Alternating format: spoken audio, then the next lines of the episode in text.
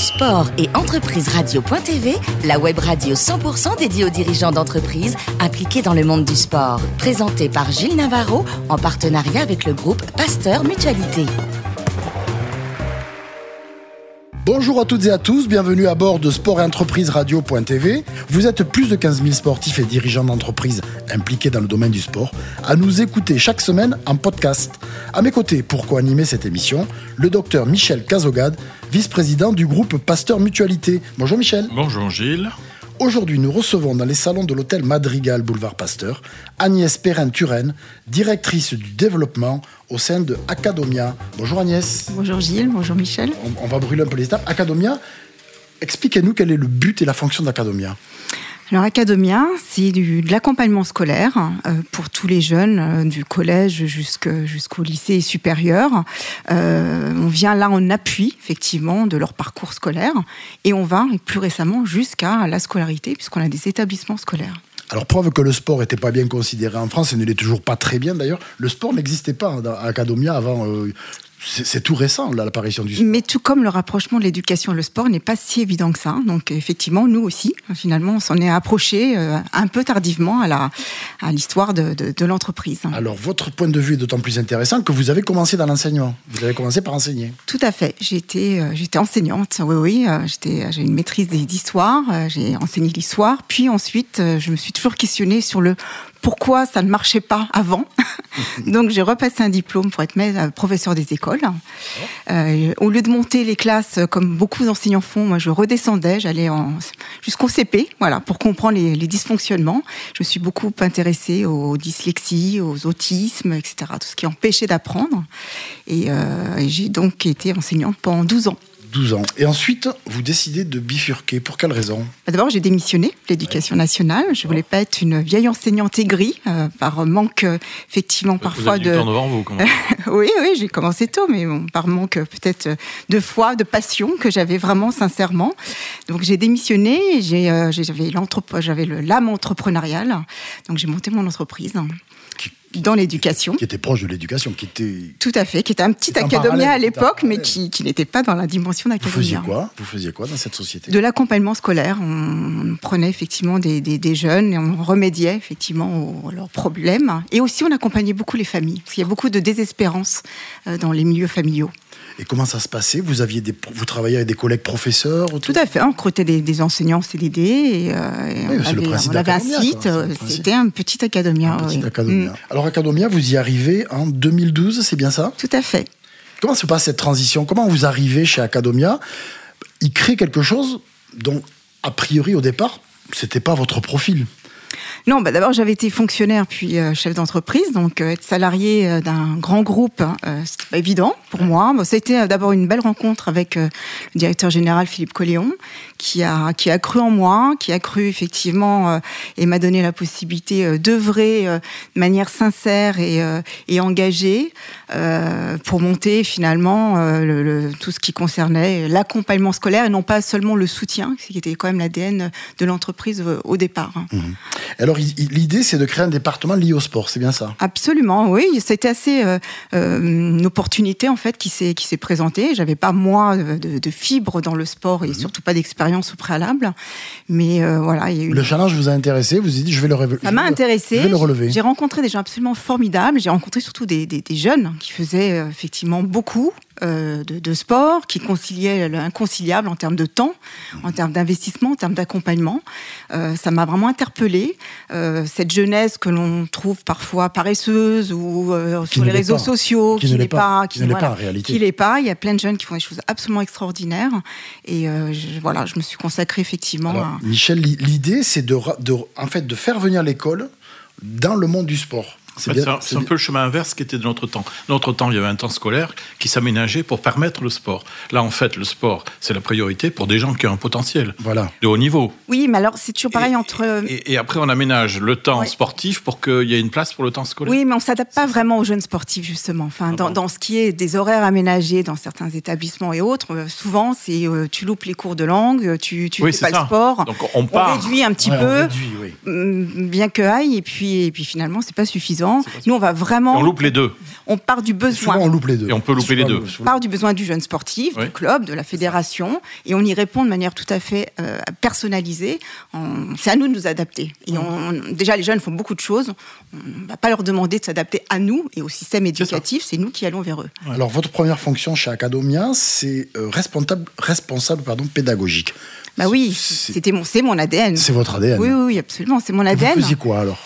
Bah, on des conventions, des, des- des programmes, euh, des, outils, effectivement. euh, Parce que à ce moment-là, Parce qu'il ne s'agit pas de reproduire une pédagogie qui se retrouve ailleurs, il s'agit effectivement avec nos enseignants, hein, parce que tout Mhm. De ça créer quelque en co-construction, de créer quelque chose d'innovant, euh, de nous inspirer aussi de, de- de- de tous les travaux qui se font à l'extérieur, et pour nous très concrètement, de manière pragmatique et de manière très personnalisée, les mettre à, à profit euh, auprès des jeunes et des sportifs en Mais on particulier. est d'accord qu'en 2012, lorsque vous rentrez, Acadomia n'a pas de, de- de- de département Non, il y a, des sports, mais il, y a des, il a envie de faire quelque chose. Oui, et puis, vraiment, encore une fois, ce sont des appels des clubs, des fédérations hein, qui, qui viennent vers nous, et c'est encore le cas besoin, maintenant. Il y a un vrai besoin Il y a un vrai besoin qui n'est pas satisfait. qui n'est pas suffisamment euh, traité, euh, et encore une fois, où on demande des efforts euh, aux structures, et c'est à nous, privés aussi, de répondre euh, d'une autre façon aux besoins identifiés. Quelle est votre première action avec le monde du sport, le vrai, la vraie première action?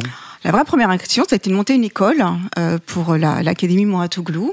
Patrick Mouratoglou, voilà. qui est un grand entraîneur de tennis, Absolument. Serena, non qui train, voilà, Oui, Serena Williams, rencontré. Michel, il connaît ses classiques. C'est le tennis, alors c'est mon domaine. Oui, c'est vrai. Oui, c'est- de compétences. Et, et il a une approche du coaching tout à fait spécifique, Spécifique, tout à fait particulière, Qui et pas qui, mal qui- réussi, qui hein. résonnait et qui résonne encore. Et donc on s'est rapprochés, on a construit ensemble effectivement euh, les premières classes.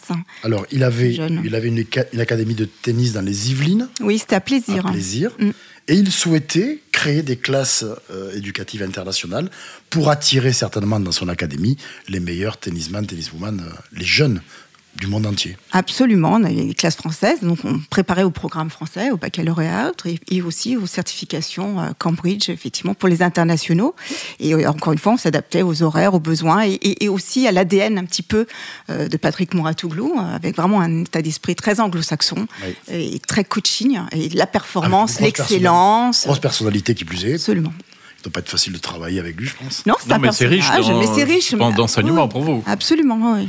Alors, vous mettez tout en place, oui. ça démarre, vous faites une année scolaire, et au bout de l'année scolaire, ben, Patrick Mouratoglou, il a trouvé ailleurs Ah, il va dans le sud. ce qu'il cherchait, et il trouve à Sofia Antipolis, à côté de Nice, Oui, qui existait déjà. il y avait un Oui. club de tennis. il a Il, il repris la structure et il a développé avec Sophia Antipolis ce qu'il voulait faire avec vous à, à plaisir. Très bien. Bah, c'est pas grave, on s'est quitté en très bons termes. et, et on se croise. Mais vous, ça vous a mis, on va dire, le pied à l'étrier, si on peut. On peut Oui, et puis une, reco- une reconnaissance, un- une, petite, une petite preuve quand même de notre efficacité. Et puis, euh, on a été euh, interpellé aussi par un club de football, La la. Et, euh, et là, pour le coup, il s'agissait de, de reprendre complètement leur, euh, leur école et de la monter dans le centre de formation. Et puis, en, échangeant avec euh, la gouvernance, la direction, on s'est dit qu'on allait aller plus loin et on allait assumer pleinement, finalement, de porter cette école. Et on a décidé de faire le naming du centre de formation. Et ça a été, entre guillemets, dans l'univers, dans l'écosystème du sport, un peu, un peu révolutionnaire. révolution- de révolution, Parce que d'afficher effectivement une entreprise privée d'éducation sur un centre de formation euh, dans la région de fort, Bourgogne, message- à Auxerre. C'est un message fort. Ça a été un message fort euh, et on nous en parle encore euh, souvent. Et, euh, mais au moins, ça avait du sens parce que souvent, les namings euh, sont décalés euh, Oui. de ce qui se passe Ou réellement, juste- ou du juste, besoin pécunier. Là, financier. c'est pas le cas. C'était finalement Pour vous, ça vraiment la sens. signature Et pour eux aussi. de ce qui se faisait à l'intérieur. Oui. Et la. Auxerre a toujours. Toujours. Toujours, euh, oui, toujours. On a, on a 72 jeunes, on va jusqu'au jusqu'au BTS, les collégiens jusqu'au BTS. Alors, des filles ce sont- aussi. ce sont des programmes à la demande, c'est quoi Ce sont des comment vous faites Alors, on est établissement privé hors contrat, on est en agrément avec l'État. Et simplement, la, la grosse différence, encore une fois, c'est qu'on aménage en fonction des besoins. personnalisé. C'est personnalisé. Et puis, ce sont des petits groupes. hein. Dans les classes, ils sont entre 4 et 8 jeunes.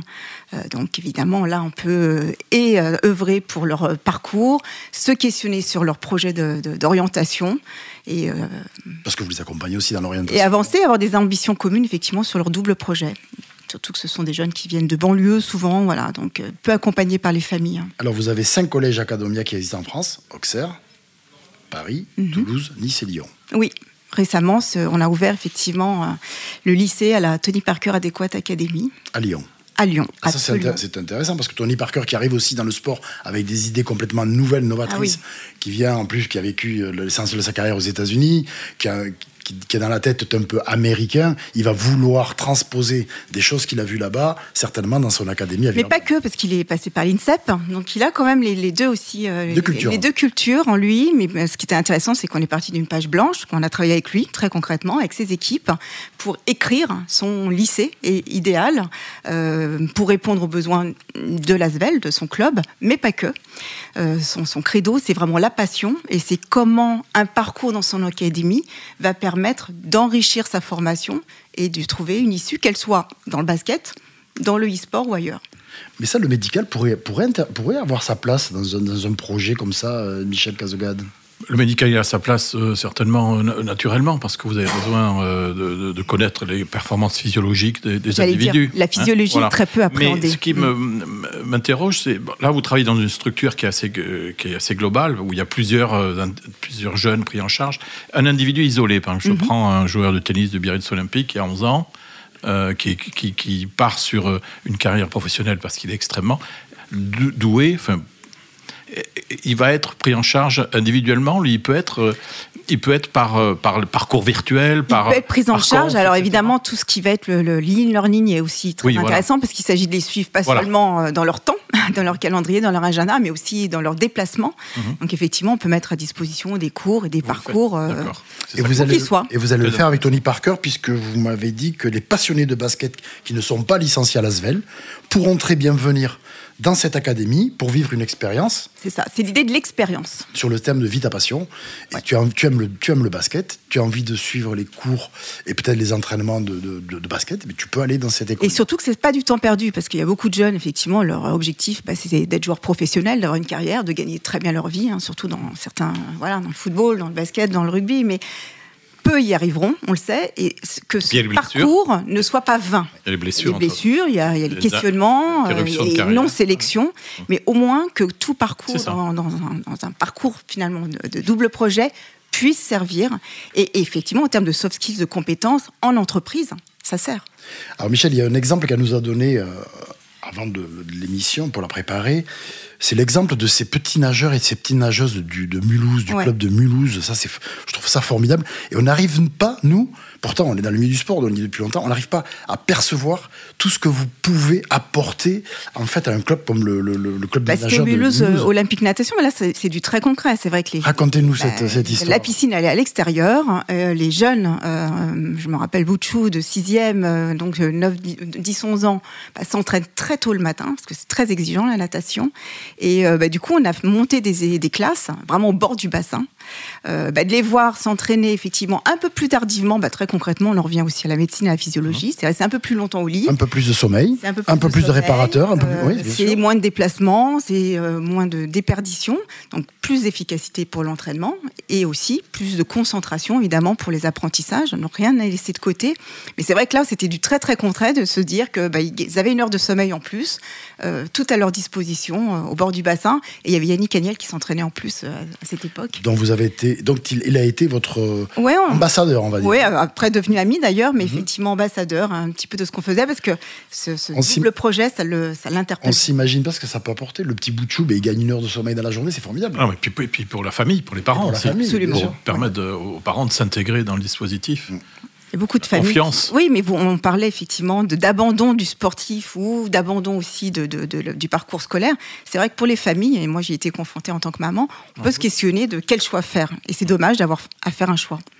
Merci. Agnès Perrin-Turenne. Merci, également au docteur Michel Cazogade. Fin de ce numéro de Sport et Entreprise Radio.tv. Retrouvez tous nos podcasts sur notre site. On se donne rendez-vous mardi prochain à 10h précise pour une nouvelle émission.